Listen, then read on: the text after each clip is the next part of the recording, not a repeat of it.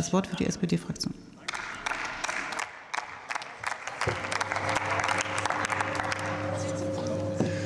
Sehr geehrte Frau Präsidentin, meine Damen und Herren! Seit 2021 zahlen jetzt Unternehmen, die Heizöl oder Erdgas in den Markt bringen, dafür einen CO2-Preis. Und mit dem Brennstoffemissionshandelsgesetz haben wir auch CO2-Emissionen von Gebäuden einen Preis bekommen. Trotzdem hat der Gebäudesektor im letzten Jahr die erlaubte Jahresemissionsmenge um zwei Millionen Tonnen CO2-Äquivalente überschritten. Das liegt sicher nicht allein, aber schon auch an einem Designfehler des CO2-Preises.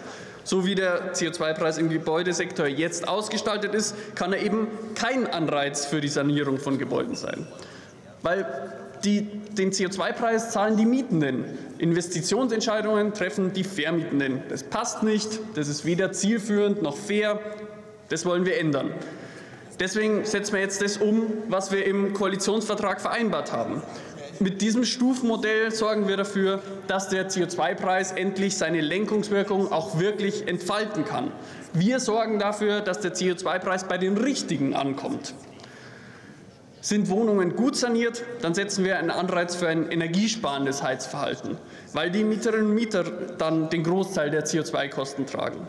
Das ist klimapolitisch auf jeden Fall richtig. Genauso richtig ist es aber auch, in schlecht sanierten Wohnungen den Anreiz darauf zu setzen, dass die Gebäude endlich auf Stand gebracht werden. Und deshalb zahlen in solchen Fällen die Vermieterinnen und Vermieter den, Teil, den Großteil der CO2-Kosten. Damit kann der CO2-Preis seine Funktion auch wirklich erfüllen. Es wird dann für Vermieterinnen und Vermieter eben finanziell attraktiver, dass sie sich um eine neue Heizung oder bessere Dämmung in ihren Gebäuden kümmern. Und genau so soll der CO2-Preis ja in allen Bereichen wirken. Übrigens haben die Vermietenden ja damit nicht nur einen Einfluss auf die CO2-Kosten, sondern insgesamt auf die Heizkosten ihrer Mieterinnen und Mieter, auch wenn es in der Debatte hier auch oft anders dargestellt wird.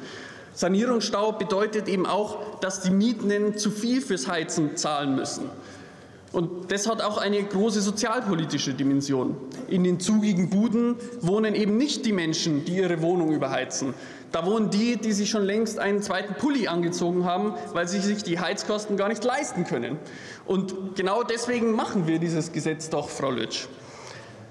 Meine Damen und Herren, wenn wir die Energiewende schaffen wollen, dann müssen wir endlich bei der energetischen Sanierung und bei der Modernisierung von Heizungen einen Zahn zulegen. Der Preis für CO2 kann nur wirken, wenn er bei den Richtigen ansetzt. Dann ist er ein wichtiger Baustein auch für die Wärmewende. Und genau dafür sorgen wir mit diesem Gesetz.